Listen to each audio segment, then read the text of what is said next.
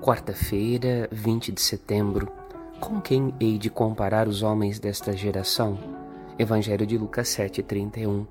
A paciência invencível de Jesus com o seu povo passa por um momento de inquietação.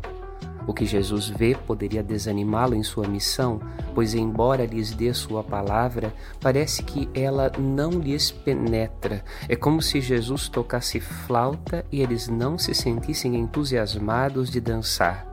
E isto considerando ser o povo de Israel um povo que reza ao som das cítaras e dos saltérios.